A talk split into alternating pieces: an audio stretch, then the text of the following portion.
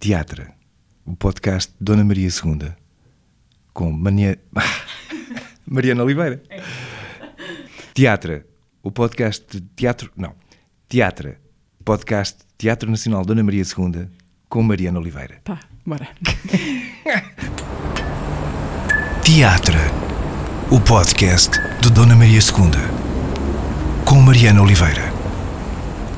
E hoje, finalmente, ao fim de uh, 54 episódios, se não me falham as contas, uh, ouvimos no podcast do Dona Maria II a voz que há dois anos e picos uh, nos serve de entrada a este espaço de, de, conversas, à roda do teatro e das pessoas que o fazem. José Neves, ator do elenco residente do Dona Maria II, obrigada por vires ao teatro. E obrigada por não te cansares de anunciar o início deste podcast, tantas conversas depois. A, a, voz é o instrumento mais importante de trabalho no ator, no teu caso é? Eu não diria, eu não diria. Uh, eu tenho um amigo que fez um trabalho muito, muito interessante sobre, sobre a voz, em que durante algum tempo nós gravámos frases mais ou menos aleatórias, mas que tinham no fundo um sentimento descrito. Imaginemos raiva, uh, amor, uh, uma série de, de sentimentos padronizados na nossa vida, não é? E então eu, eu fiz essas gravações, e foram algumas, bastantes mesmo, durante algum tempo, e, e, fui, e, e um ano depois eu era convidado a reouvir essas gravações da minha própria voz e assinalar com uma cruz qual era o sentimento que eu estava a tentar reportar em cada uma dessas falas. Uhum. E a verdade é que falhei a cerca de 60% das, das, das hipóteses, ou seja, as, as frases tinham sido gravadas tendo sido pedido que as frases uh, significassem ou tivessem a ver com o ódio, ou com a violência, ou com a raiva, ou com o amor, e depois, quando eu as ouvia, sinalizei-as sinalizei com, outra, com outro sentimento. Uh, ao que o meu amigo respondeu, isto é maravilhoso a verificar, porque quer dizer que um ator não é só voz, nem é só o corpo, nem é só não é só uma parte, é, é um conjunto de coisas. Portanto, o conteúdo das frases não dava nenhuma indicação sobre o que é que sobre, Absolutamente, sobre o que é que tinham. Hum, interessante. Portanto, uh, no fim, uh, eu fiquei também contente por apreciar que sim, o conjunto o conjunto é que faz uma interpretação e não uma das partes uh, é, que é mais importante que as outras. Hum. Mas no teu caso, a voz é uma ferramenta de trabalho além da, da representação. Uh, uh, podemos descobrir também a fazer locuções, dobragens, publicidade. Tens algum cuidado especial com a voz? Como é que tratas da saúde dos teus preciosos decibéis? tenho, alguns, tenho alguns cuidados, mas que já são intrínsecos na minha vida, não é? Tenho cuidado de não gritar, não é? Nas discussões, e que são raras, felizmente, são praticamente zero. No, no, nas discussões eu costumo alertar para quem berra comigo que eu sou profissional a berrar e posso mesmo, portanto, quando alguém berra comigo eu, eu faço questão de dizer, olha, cuidado, porque se entramos nessa coisa dos gritos, eu vou ser muito mais vou ser muito mais eficaz do que tu. Hum. Ou seja, isso retira-me logo ali aquela parte do não, não vamos gritar, porque ele vai mesmo gritar muito mais alto e de resto bebo bastante Que boa água. ameaça para fazer assim em tom muito sereno. Sim. Eh, eh, Não Já... suporto que me gritem. Tens algum, por, por exemplo, no, no, teatro, mais talvez no passado, mas havia muito certo estilo de encenadores, muito, muito impositivo, muito. Tiveste de conviver muito com esse estilo assim, sim. confrontacional. Quase. Sim, sim, sim, sim, tivemos. Eu acho que todos têm, felizmente cada vez menos. Eu acho que cada vez mais as pessoas têm uma ideia de estar no palco e de se respeitarem mutuamente, eh, que, que já, já, já acaba por eh, evitar que muitas dessas coisas aconteçam. Sendo que algumas vezes acontece. O, temos, temos encenadores, diretores que gostam desse género de confronto com os atores, eh, que não é, não é bom. Pronto, eu já tenho já tenho. A idade já é um posto no meu caso, já é um bocado difícil que alguém queira gritar comigo ou impor-me alguma coisa ou ser um bocadinho menos educado comigo. Mas no fundo nós aqui temos neste teatro também temos uma todos temos já uma, uma grande história de pessoas que foram humilhadas à frente dos outros. E neste momento posso dizer que hum, é muito pouco provável que algum encenador, estando eu, ou eu e os meus colegas aqui mais do teatro, eu, o João Grosso, a Paula Mora e o Manel Coelho, é muito pouco provável que algum encenador queira humilhar algum colega nosso à frente dos outros, porque, porque nós vamos estar atentos a isso e não vamos permitir. Uh, ainda sobre a voz, alguma personagem a que tenhas dado voz uh, pela qual te, te costumem reconhecer? Do, do, universo infantil, por exemplo, uh, costumas ser recordado de alguma personagem em particular? Eu imagino Sim. que ser voz de desenho animado é Sim. é coisa para valer muita simpatia infantil. Sim, em alguns momentos sou, sou reconhecido por algumas vozes, sobretudo por gente mais nova, não é? E, ou, agora, por gente mais velha que ouviu a minha voz quando eu era mais novo. Uh, sei lá, mas há alguns casos, como por exemplo o, o pai dos esquilos do Alvin, ou o reacionário diretor de jornal do Homem-Aranha, por exemplo, que também entra nos jogos, etc. Portanto, acaba por ser ali reconhecido, ou um ou outro jogo também, que acabam por às vezes dou, dou conta de pessoas olharem para mim e tipo, pera, tu não és a voz do, do Hunter, não sei quantos, tu não és a voz. Sim, sou. Na tua vida tens alguma relação especial com com a voz, a voz sem corpo, por exemplo, o teatro radiofónico. Apanhaste isso ainda? Foste ouvindo teatro não, radiofónico? Não apanhei, infelizmente não apanhei. Ainda foi do tempo em que colegas meus estavam a, a trabalhar no teatro radiofónico e bastantes, o António Rama, etc. Gente aqui desta casa, por exemplo, que estava a trabalhar no, radio, no teatro radiofónico. Eu não, nunca nunca fui convidado a participar numa dessas coisas. E, entretanto, depois a minha vida, sim, na minha vida acabei por, por ter algumas experiências no teatro radiofónico, mas coisas mais produzidas por mim não no sentido tão clássico do teatro radiofónico de novela, mas sim no outro sentido, no sentido que eu fui descobrindo e apurando uh, com amigos, sobretudo uh, coisas como, por exemplo, o, o Sr. Henri, uh, que nós fizemos uma, fizemos uma hora para o Teatro Municipal da Guarda, e sim, o teatro radiofónico é uma coisa que me diz bastante, não no sentido de novela, mas sim. no sentido de uma hora de um espetáculo radiofónico, sim. José, chegas à Dona Maria II com, profissionalmente falando, uh, pelos teus uh, vinte uh, e poucos anos, logo para vires trabalhar com, com grandes com, monstros, sim. monstros bons do teatro. Imaginas como eu me senti quando entrei aqui, não é? Felizmente a ignorância dá-nos poderes incríveis porque eu cheguei aqui e, e comecei a trabalhar com Fernando Alves, João Perry, António Rama, Maria Amélia Mata, Lúcia Maria, na direção do, na direção do, do Ricardo Paes, com o António Lagarto a fazer um, um cenário extraordinário que era uh, o Fausto Fernando Fragmentos. É o teu primeiro espetáculo aqui? O meu, primeiro espetáculo aqui, sim. Esse foi a, a, minha entrada aqui, eu nem sabia o que é que estava aqui a fazer. Chegas ao teatro pela mão do Ricardo Paes, sim, é isso? Sim. O Ricardo Paes tinha estado connosco, con, digo connosco porque não sei dizer comigo, porque é, é, de facto um conjunto de pessoas que estão juntas num sítios. Neste sítio que eu estou a falar é o Teatro dos Estudantes da Universidade de Coimbra. E o Ricardo tinha uma ligação muito próxima com o Teatro dos Estudantes da Universidade de Coimbra e, entretanto, chegou lá para fazer. Uh, o Teatro dos Estudantes da Universidade de Coimbra também tinha muito a vocação de, para formar uh, atores. E para formar atores tinha, tinha sempre uma carteira muito interessante de gente que queria trabalhar ali. É, é natural, porque era uma massa humana fresca de pessoas que podiam ser atores e atrizes, não é? Um, neste caso, nós apanhámos uh, Ricardo Paes, Adolfo Kutkin, André Kowalski, Rogério de Carvalho, portanto, tivemos toda esta tudo escola. No teu, tudo no teu, passaram sim, pelo teu. Era, isso dava uma, uma ideia muito extraordinária daquilo que era o teatro. Hum. Uh, e, entretanto, fiz, um, fiz uh, portanto, um já não sei como é que aquilo se chamava, se workshop, se seminário, não importa, mas portanto três semanas de trabalho ou quatro com, com o Ricardo. Depois, entretanto, fiz um espetáculo com o André Kowalski. E, e entretanto, o Ricardo vinha fazer o Fausto Fernando Fragmentos e convidou-me para vir. E, e eu vim. Já vamos voltar aos teus tempos de, de Coimbra e do sim. teu, mas como é que foi depois essa chegar ao teatro, encontrar essas essas pessoas chegar ao e tipo, depois exato, estrear exato. aqui. E depois estrear aqui. Bom, foi uma, foi uma angústia tremenda. ao princípio, uh, quando começámos, eu cheguei, eu lembro-me perfeitamente quando chegámos, esta coisa dos elevadores, este espaço gigante. Eu já tinha estado aqui, até porque tínhamos estado a fazer um espetáculo com aquele Teatro da Guarda, tínhamos estado aqui a fazer um espetáculo na, lá em cima na sala de estúdio. Mas, entretanto, chegar aqui, ter uma aula de, uma aula de movimento com a Paula Massano, a seguir ter uma aula de voz com o Luís Madureira e a seguir ter um ensaio. Era tudo uma mágica muito especial, uma coisa. Eh, ou seja, vivíamos para conseguir um objetivo.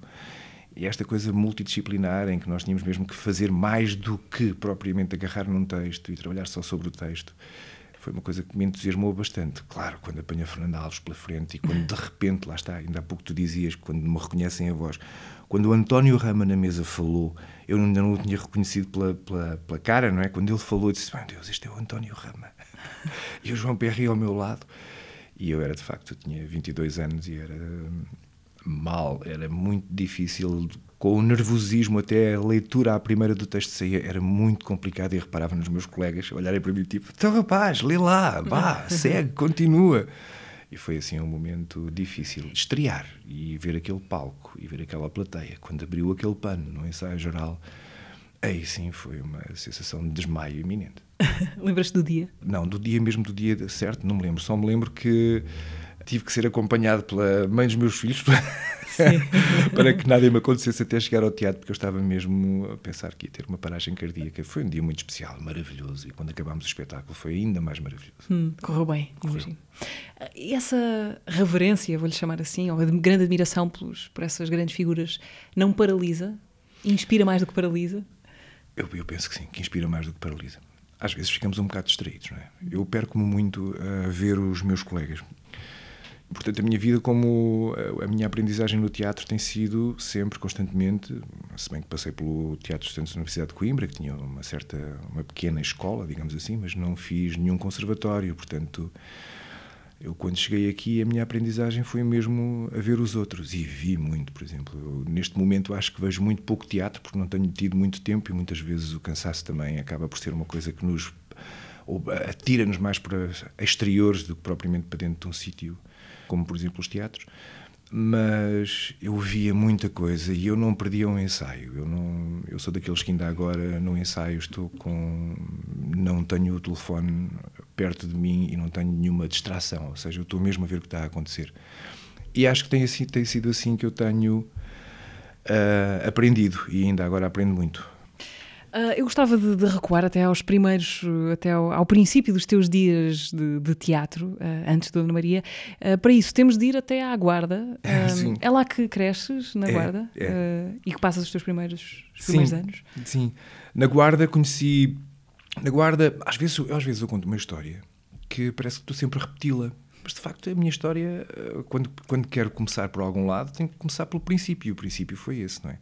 Eu, eh, eu era, sobretudo, uma pessoa mais ligada à, à música. Eu, eu, tenho uma boa, má relação com a música, uma relação de amor-ódio com a música. Eu, eu, tra eu trabalhava num sítio em part-time quando era miúdo, aos 15 anos. Não se pode dizer que se trabalhava aos 15 anos, não é? era uma questão de amizade ali com uma, uma associação, era o Centro Cultural da Guarda e tinha uma flauta transversal lá. E eu não tinha dinheiro para comprar uma flauta transversal, portanto, o mais simples era aproximar-me do Centro Cultural da Guarda e, nesta, nesta amizade, consegui tocar flauta transversal e estar ali, ao ponto que depois acabei por estar um pouco também a trabalhar, porque eles precisavam de alguém que abrisse a porta, fechasse a porta, etc. E eu tocava flauta transversal ao fundo de um corredor com uma grande reverbação. Eu estava sempre ali a tocar flauta transversal. Eis não quando vejo um cartaz no meu liceu a dizer que ia estrear um espetáculo de teatro no Salão Nobre do Centro Cultural de, da Guarda, coisa que me deixou um bocado indignado, porque se eu estava ali constantemente, como é que podia estar? Que tamanha mentira seria aquela? Mário é o próprio outro, uma peça de Zé Régio, feita pelo grupo Aquilo Teatro da Guarda, que tinha acabado de se estrear. Lançava, lançava uns, uns uns cadernos de poesia, aliás, extraordinários, que ainda estão por aí a, a, para ser vistos. E, entretanto, nisto, estava no corredor a tocar flauta e ah, abre-se a porta do Centro Cultural do, do, Salão Nobre e alguém chega à porta e diz assim, olha lá, em vez de nos estarmos a incomodar um, uns ou os outros, tu não preferes vir tocar aqui para dentro? E pronto, e foi assim que surgiu a minha relação com o Aquilo, com o Sim. Teatro Aquilo da Guarda, com o Américo Rodrigues, e que a partir daí fizemos, eles tinham acabado de começar o Aquilo e a partir daí fizemos esta combinação que é, eu fazia música para os espetáculos e fazia uh, música, luz, fazia, era, hum. a minha, mas a minha coisa era a música. Uh, aqui no, no podcast do Dona Maria II, habitualmente eu trago uma pergunta gravada por alguém que de fora. Um, Oh, no caso, a as pessoa... coisas que eu não sei. Ainda bem. A pessoa a quem pedi que, que- que te fizesse uma pergunta fez três que havíamos de ir ouvindo aqui ao longo da conversa. Coisa que, devo dizer, me deu muito jeito para descobrir eh, coisas que não sabia a teu respeito, como esta que acabaste de contar, a tua relação com a música. Vamos justamente ouvir o Américo Rodrigues, eh, poeta sonoro, um poeta da voz. né? Mas eu Eh, estive com ele ontem e ele não foi capaz de abrir eh, nada sobre bom. isto. Ainda bem. Eh, o Américo Rodrigues, dramaturgo também, autor, atualmente diretor-geral das artes, diretor, foi diretor do Teatro Municipal da Guarda e é teu amigo, não é? Portanto, é nessa condição que ele te pergunta o seguinte: Oh meu Deus. José Neves começou por ser músico, por ser um exímio praticante de flauta transversal. Aliás, eh, idealizou, compôs muitas bandas sonoras. Por que é que abandonou esse percurso de ligação à música? É danado, é danado para, para estas perguntas. Bom, o Américo tem insistido, de vez em quando é um, é um capítulo a que volta.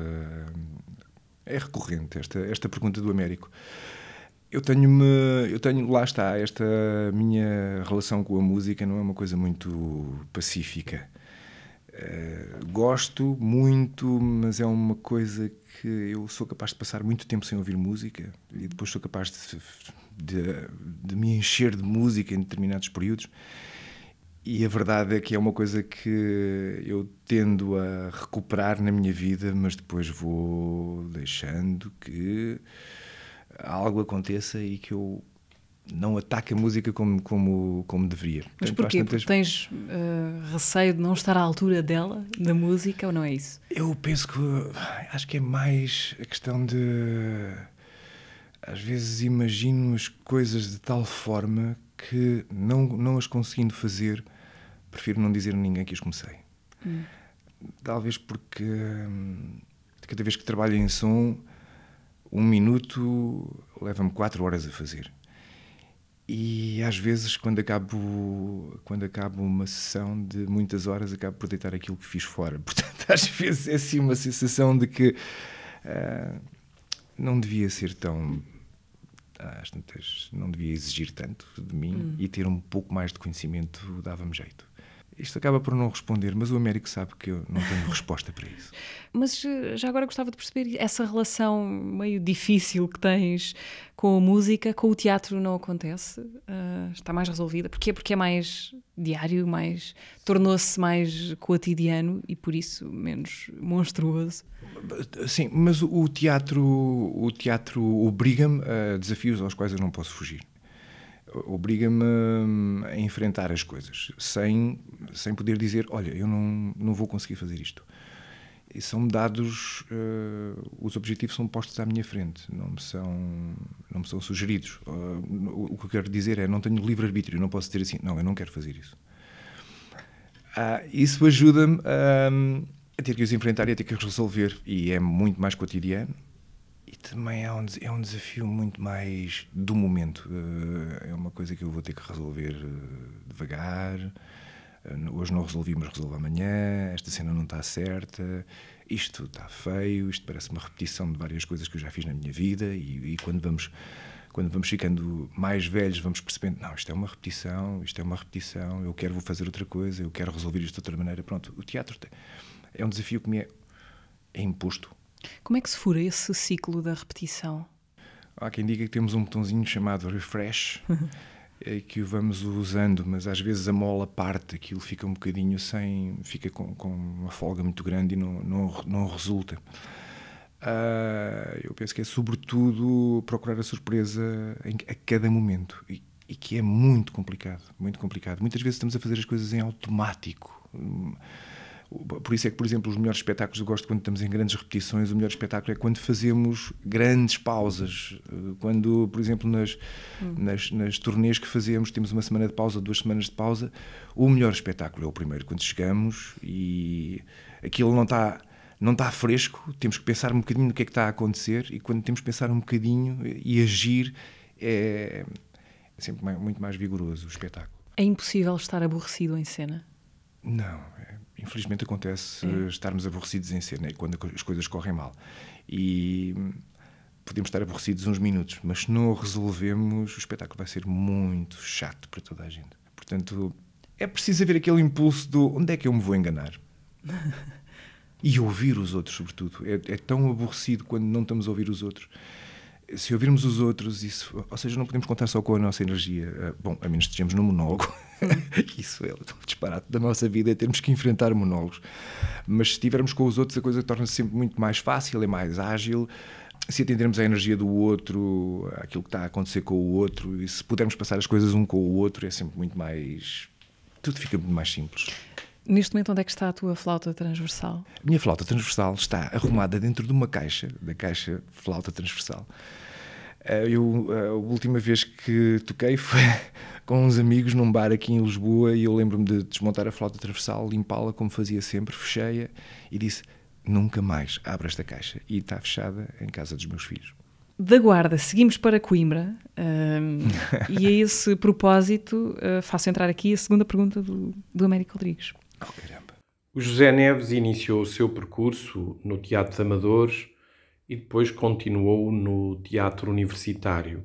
Eu queria saber qual foi a importância desse facto na formação dele enquanto ator. E também, já agora, perguntar-lhe uh, que papel é que o teatro de amadores e o teatro universitário podem desempenhar no presente. O teu que na tua vida. O teu que na minha vida e o aquilo na minha vida. Sim. O aquilo, portanto, vamos começar pelo aquilo. Foi aí que começou mesmo o Américo está a fazer assim, faz de conta que o aquilo não existiu, faz de conta que o aquilo não existiu, neste sentido, de que passei logo para o teatro universitário, porque ele tem alguma razão, porque eu quando cheguei ao teatro, eu no aquilo Nunca fiz papel de ator, que, papel de ator, isto agora foi assim uma coisa estranha. Nunca fui ator no aquilo, Fazias fazia música, sonoras, fazia bandas sonoras, fazia, trabalhava com o Américo, sobretudo naquilo que era a concepção do espetáculo, como é que íamos fazer, não sei o quê. Mas portanto, juntas-te ao aquilo grupo Teatro da Guarda, mesmo no início do Mesmo do no grupo. início, foi Sim. na primeira peça mesmo. Uh, e isso foi um momento incrível, porque lá está, não, havia, não tinha, eu não tinha grandes referências e, portanto, o mundo era uma coisa mesmo muito ampla. Não era aquela, aquilo é feio, aquilo não gosto. Não, o mundo era uma coisa muito ampla. Tudo era passível de ser eh, experimentado, tocado.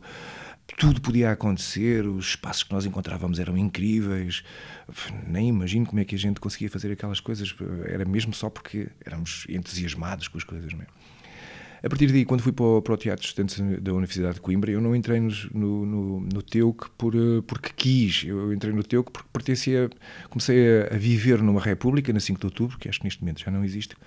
E comecei a viver na República 5 de Outubro e, a páginas tantas, os, o resto dos meus colegas de casa disseram: pá, tens que entrar numa, em qualquer coisa da associação académica para poderes um, ser candidato a, a nesta casa enquanto estiveres a estudar física. E eu disse, pá, mas não sei, não sei o que é que eu posso ir fazer para a associação. Oh, claro que sabes, vens para o Teuc. Claro, eles eram todos do Teuc, eles queriam que eu fosse também para o Teuc, e eu fui para o Teuc. E eu tinha prometido que ia deixar o teatro, que ia fazer mesmo uma coisa que era estudar física e ter uma carreira um bocadinho mais. Bom, eh, não, seria, não teria sido muito melhor do que esta, mas. E aí fui para o Teuc. É muito importante, uh, neste, antes de chegar ao Teuc, foi muito importante eu ter tido esta esta experiência maravilhosa de, de estar num teatro amador como era o nosso. E era muito importante que estas, estas associações, estes grupos de teatro existissem mais, dessem mais, cativassem mais as pessoas. Porque numa cidade como a Guarda, em que na altura, em 1980, não existia praticamente nada, este era o sítio que me animava a vida. Este era o sítio em que me deixava uh, bem com as temperaturas baixas, Sim. com a neve, com o nevoeiro, com o calor intenso do verão. O aquilo foi aquilo que me fez sobreviver na guarda, não é? Fez sobreviver, me fez crescer, me fez aprender coisas novas, me abriu para hum, milhares de coisas que eu não teria sequer sentido se não tivesse encontrado o Américo, aquilo, etc. E eu penso que isto deve ser deve continuar a acontecer. Deve continuar a acontecer, quer dizer, se não, se não existirem estas influências nas pessoas que estão, eu não digo só nas cidades do interior, digo também em Lisboa, e porque queremos fazer teatro, queremos fazer teatro, mas como? Eh, as pessoas não vão fazer teatro assim, não é? Tem que começar por algum lado. E sobretudo não vêm diretamente para o não elenco vem, do Dona Maria II. É? Eu gostava de fazer teatro, ah, assim, olha, arranjas-me um papelinho para fazer uma coisa qualquer no Dona Maria II, não é assim? Sim. Não é? Depois a ida para o, a ida para o, para o Teatro de Estudantes foi muito importante, porque aí, apesar de eu estar a fazer um esforço, um esforço de reinserção social. um detox do teatro. Exatamente. Mas, mas então, deixa, desculpa interromper-te. Apesar dessa relação tão forte com o aquilo, não encaraste aquilo como uma via de futuro possível. Depois foste para física, estudar Exatamente. física na Faculdade de Ciências física. e Tecnologia. Sim, porque uh, eu fui, para, eu fui para, o, para a universidade subsidiado pela minha mãe, não é? Uhum. E a minha mãe, já pelo seu esforço financeiro, gostava que eu conseguisse pelo menos acabar uma coisa que me desse algum conforto económico. Portanto, eu achava que forçando-me a estar a estudar física, forçando-me a largar o teatro, a coisa podia resolver-se. Não se resolveu. Resolveu-se por outra maneira, porque, no fundo, este, este meu envolvimento no teatro universitário é importantíssimo em cidades como a Coimbra, por exemplo, que são cidades que, apesar de terem uma grande agitação cultural, não sei até que ponto é que, se não houverem estas associações como o, o CITAC, o TEUC, a TUNA, se não houver um, envolvimento mais verdadeiro com a cultura, as coisas perdem-se, porque aquilo é um, é um, são ciclos que rodam, que rodam, pouca coisa resta depois, no final, portanto... Cada vez mais rápidos. Cada vez mais rápidos. licenciaturas são mais, mais cultas, rápidas. Mais exigentes, com menos pessoas lá a poderem, a poderem estar nestes grupos. Isto para mim em Coimbra era um verdadeiro escape também, porque eu podia estar com gente interessante, a fazer coisas que gostava mesmo de fazer. Tentava não me envolver muito, mas lá está. Uh, não, não, não era possível eu fazer de conta que não, que não queria estar ali. E a física? Porquê, para já? E depois, como é que foi a tua passagem pela, pela FC TUC? foi muito complicada. Eu nem me lembro bem da passagem, porque a partir do momento em que eu. Então. Passei pouco. Porque a partir do momento em que eu disse assim, isto acabou na minha vida, eu acho que só me lembro de uma fórmula F igual a MA. E não sei mais nada. Eu fiz mesmo uma espécie de um apagão sobre tudo que, sobre tudo que estudei em física provavelmente não terei estado tanto quanto devia, não é? Mas a verdade é que apaguei aquilo e decidi. Então, depois de estar com o Rogério de Carvalho a fazer o sonho de Strindberg, a partir daí uh, achei que não fazia sentido forçar-me a alargar coisas de que gostava tanto. Foi uma escolha entre quê e quê? Entre uma coisa que te apaixonava e outra que possivelmente daria mais segurança? É esse, foi esse o o dilema? Eu, eu não tive bem um dilema.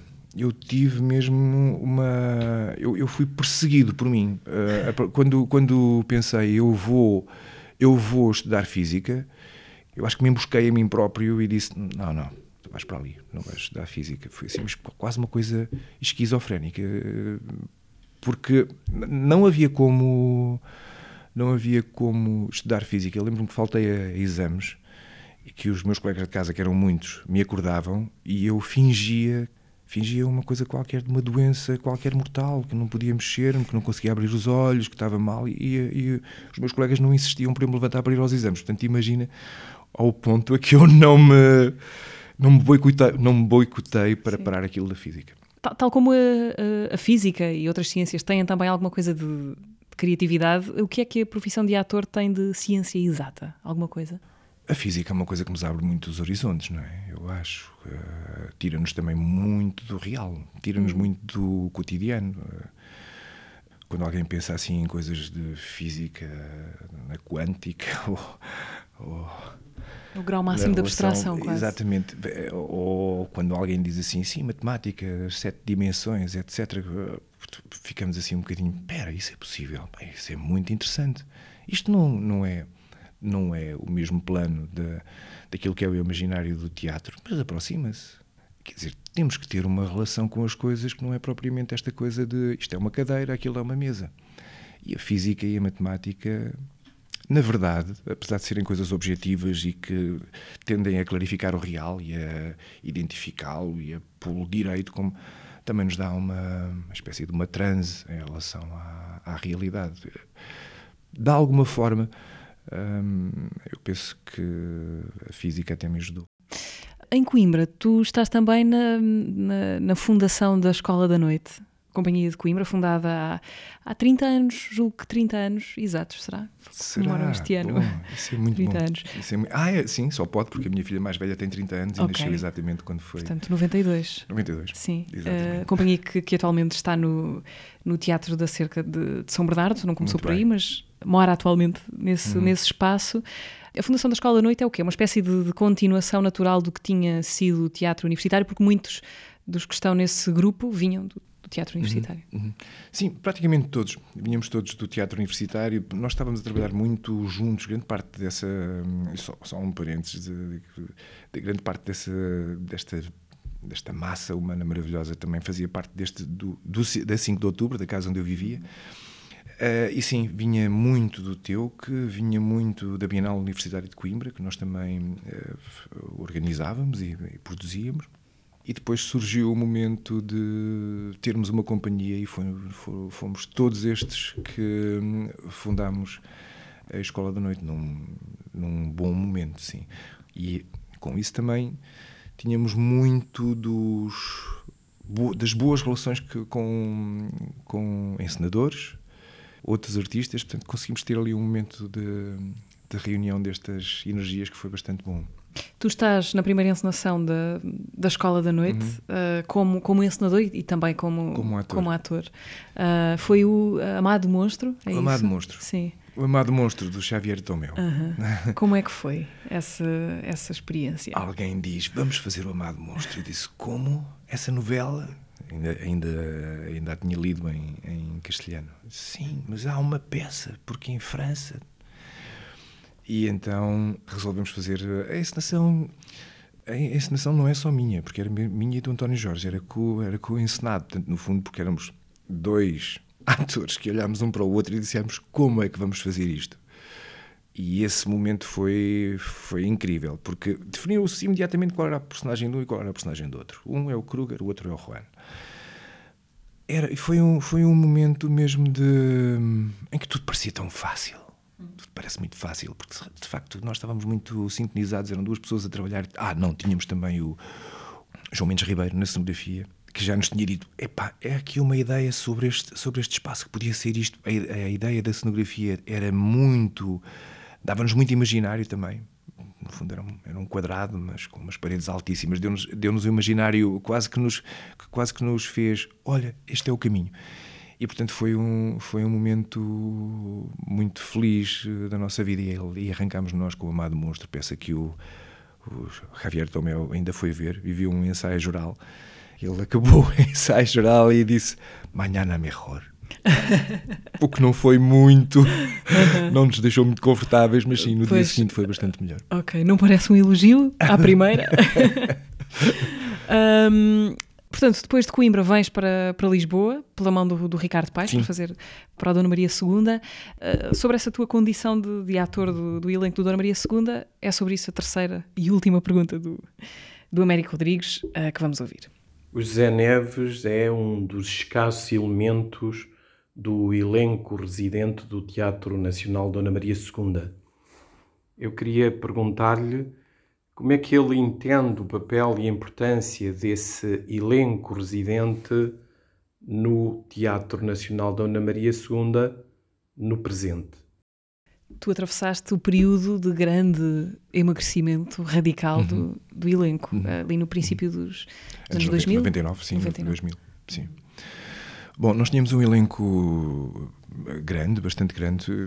Eh, Nessa altura eu não tinha grande consciência do número de atores que seria, mas era um, ator, era um, era um número bastante grande que depois foi eh, reduzido pela, por uma administração que sugeriu eh, ao- aos atores eh, da sua saída com indemnizações que podiam ser eh, um momento bom para, para os atores. Alguns pensaram que sim e saíram e fizeram o, o que acharam de melhor.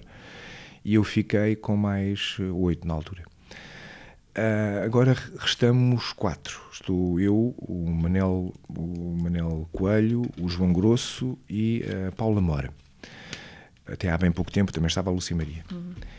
Acho que ah, a importância deste já não existe, já não existe essa, essa figura de elenco residente, mas porque passámos a ser, no fundo, praticamente funcionários, porque agora não é um elenco, somos só quatro atores ah, que estão contratados sem termo no Teatro Nacional.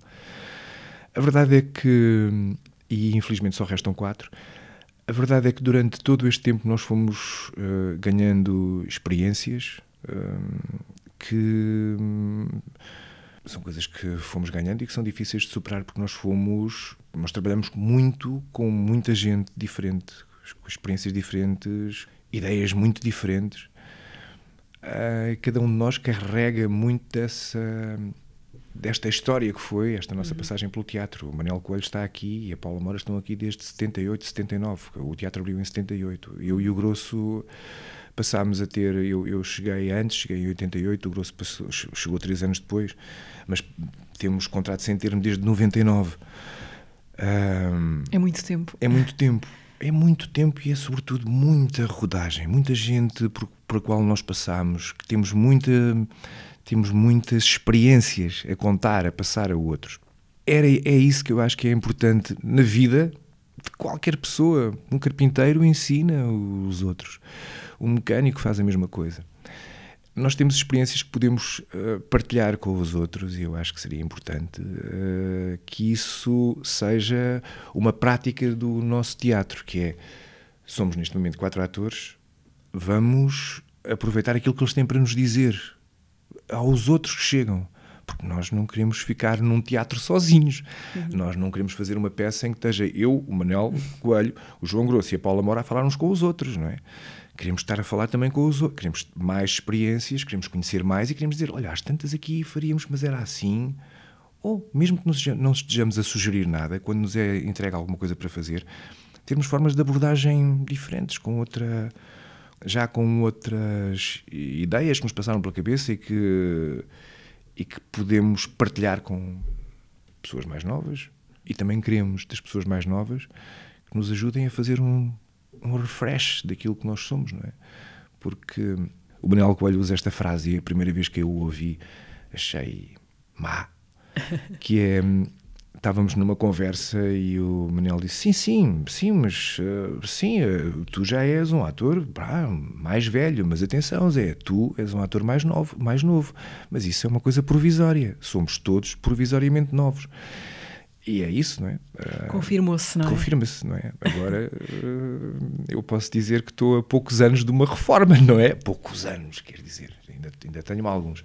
Mas acho muito importante esta partilha de, de experiências que será aceito pelos outros de uma maneira ou de outra, não importa, e também para mim, para, me, para mim, para os que estão aqui, eu, Manel, João, a Paula Mora, para nos revermos também e conseguir fazer uma coisa mais genuína, mesmo com toda a nossa experiência. E para ti foi claro que querias ficar quando essa hipótese, quando a hipótese de sair te foi apresentada? Não, foi claro, foi claro, claríssimo mesmo. Eu e o Grosso, eu e o João Grosso tínhamos acabado de, de assinar um contrato sem termo no Teatro Nacional.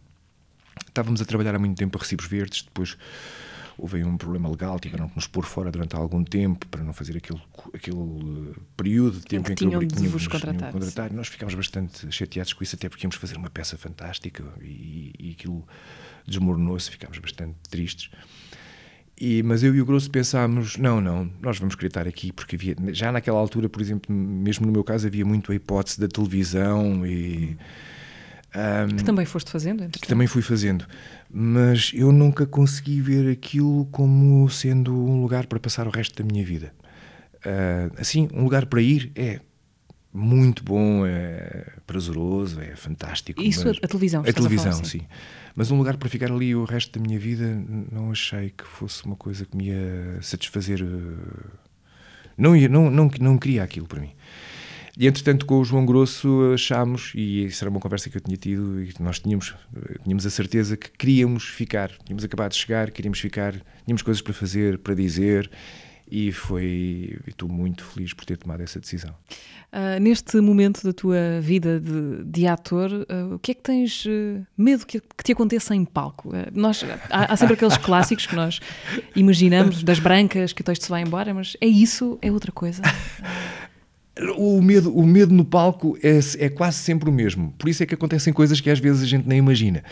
O medo que eu tenho no, no palco já não é nenhum.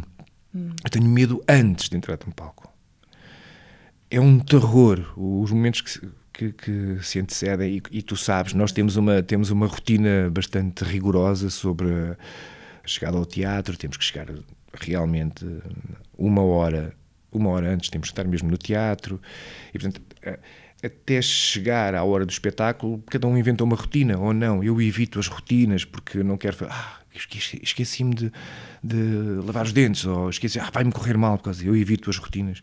Durante esse período de tempo que estou aqui, uma hora antes, evito rotinas, faço as coisas assim, mais ou menos aleatoriamente, para não me focar em nada, para não ficar obsessivo com absolutamente nada. Tenho uma rotina que é quando estou a fazer um espetáculo que é mais ou menos uh, mais, que é mais exigente, em princípio de manhã a primeira coisa que faço é bater o texto, não é? Logo de manhã, para acabar esse assunto, e depois é chegar ao teatro e esperar que aquela hora que eu tenho que esperar pelo, pelo início do espetáculo passe o mais depressa possível.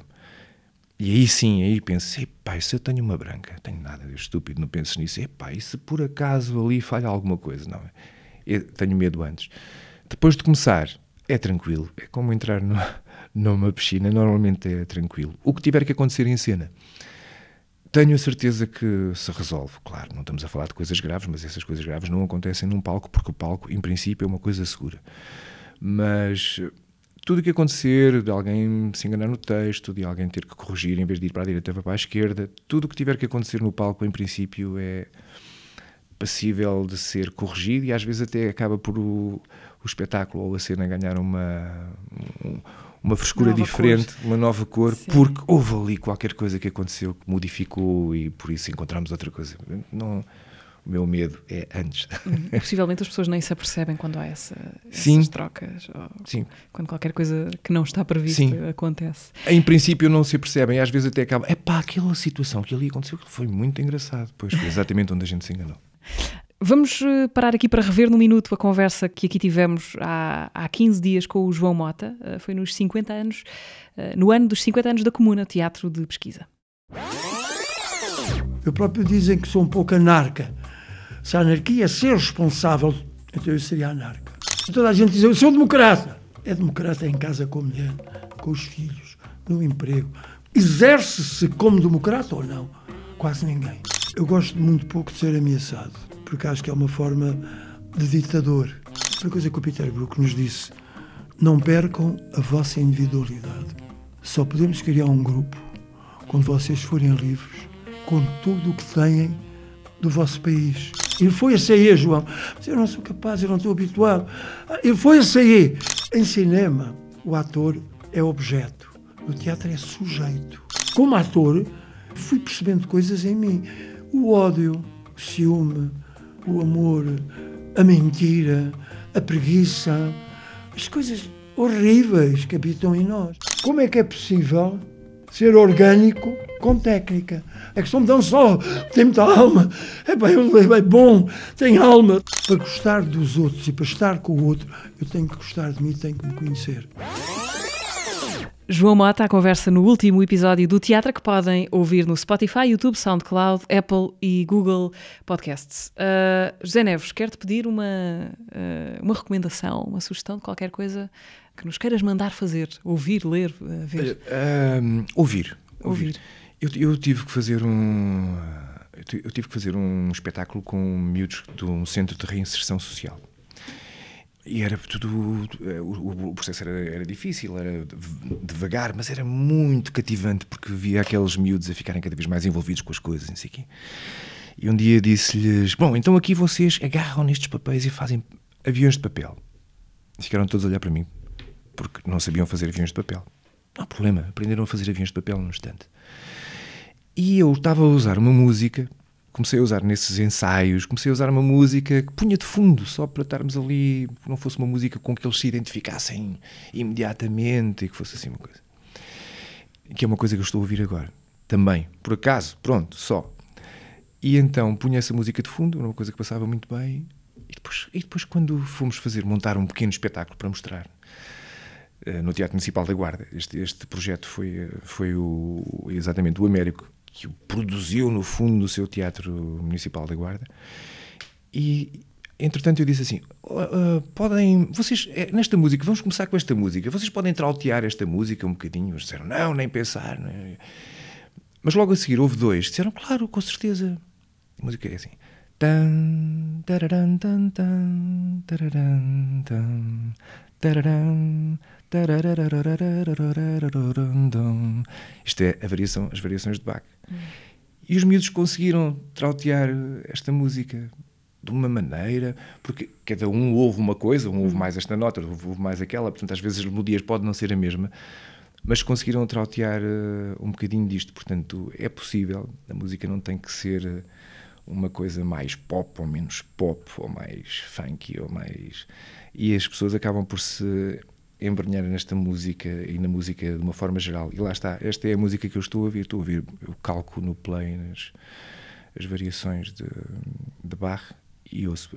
É, é uma boa sugestão. E trautear do princípio ao fim as variações de Bach Sim. é um prazer. Se o puderem fazer, conseguem, em, numa semana conseguem fazê-lo.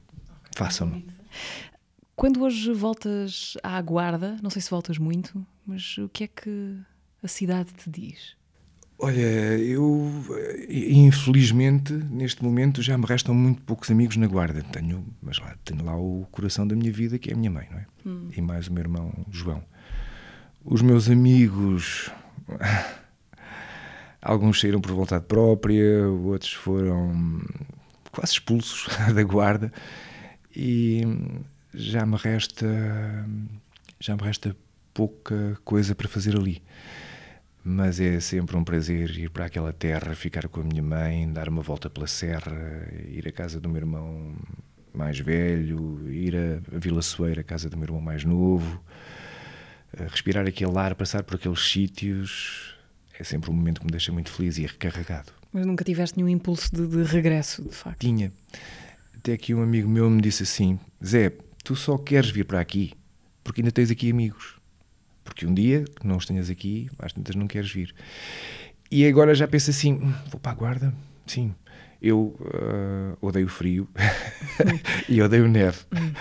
E, Um problema. Sim, porque como, como tive que sobreviver, passar sobreviver, sim, é mais a palavra, sobreviver com a neve enquanto estive na, na guarda, agora prefiro não. Agora, se bem que agora já é mais difícil suportar do que na minha altura. Mas sim, muitas vezes penso em ir para a guarda e, e acabar lá os meus dias eh, descansado. Mas vou ter que me munir de mais uns dois ou três amigos, vou ter que arrastá-los comigo. Nunca mais ver teatro ou nunca mais ouvir música? não, ver teatro sempre. A música, lá está. A música, eu tenho uma relação difícil com a música, tenho mesmo overdoses de, de, de música, uso bastante e depois. Eu tenho um período em que estive quase 10 anos sem, sem, sem querer ouvir música, portanto, sem colocar uma faixa em lado nenhum para ouvir. Ouvia ocasionalmente a rádio só porque não a podia evitar, mas de resto não. São momentos em que também se faz um bocadinho de desintoxicação. Uh, Dó maior, Dó menor, melodia, isso a mim já me, às vezes cansa-me muito. E às vezes dou comigo mesmo agora a procurar coisas que não tenham sempre aquela lógica que uh, me aborrece e que é e é muito é muito sugestiva de criação de massas. Há, uma, há mais uma voz que, que, que, se junta a nós nesta conversa. Uma última pergunta, uh, quase para terminarmos, do António Fonseca. então aqui vai. Olá Zé, devo-te muito, nem tu sabes quanto. Bom, mas o que eu queria perguntar é se há alguma coisa na tua vida, algum projeto teatral ou vital que tenha ficado assim, meio suspenso e ao qual tu sonhas voltar. Um grande abraço. O que é que está nas tuas gavetas secretas, para além da flauta transversal? não, essa já essa está nas minhas gavetas, mas está absolutamente fechada. Essa uhum. não vou voltar mesmo, não quero, nunca. Eu não tenho assim nenhum projeto que tenha na minha vida que tenha deixado para trás. Tive um projeto muito bonito com o António Fonseca que hum, não me importava nada de aprofundar bastante mais, que é uma coisa chamada Força Humana, feita comigo e com o Fonseca, com música de Paulo Furtado e produzido por José Luís Ferreira. Não me importava nada de que esse projeto fosse bastante mais aprofundado, porque nós tocámos, no fundo, nos Lusíadas, com a, a mestria do António Fonseca e o conhecimento, mas fizemos um espetáculo de uma hora e um quarto, salvo erro. Não me importava nada que aquilo tivesse sido um projeto bastante grande, bastante grande, este, este saiu mal, que tivesse sido um projeto maior, porque foi um, um projeto bastante grande, mas gostava que pudesse ter sido uma coisa mais maior, no fundo, em que pudéssemos aprofundar ainda mais e ficar um bocado mais naquele, naquele trabalho. Sim, esse projeto podia ser uma coisa a desenvolver mais. E depois o meu projeto, que sim, é relacionado com o teatro, mas mas indiretamente é de facto a música. Isso sim, isso gostava de, de ainda ter eh, ter ali um, um, impulso para fazer qualquer coisa, sendo que normalmente aqui o, o, o, que me importa é eu encontrar ali o qual é o desafio para hoje. E se eu encontrar, eu estou a preparar-me. E se, eu, e se eu encontrar vou, e sim, este tem a ver com o teatro, mas uh, na música que tem a ver com o teatro, sim. Muito obrigada Obrigado. por esta conversa. Foi um prazer. Uh, igualmente. Uh, obrigada uma vez mais por nos servir de entrada aqui no, no podcast. José Neves foi convidado desta quinzena. O teatro está disponível sempre que o quiserem ouvir e subscrever no Spotify, YouTube, SoundCloud, Apple Podcasts e Google Podcasts. Vemo-nos, uh, ouvimos-nos daqui a 15 dias.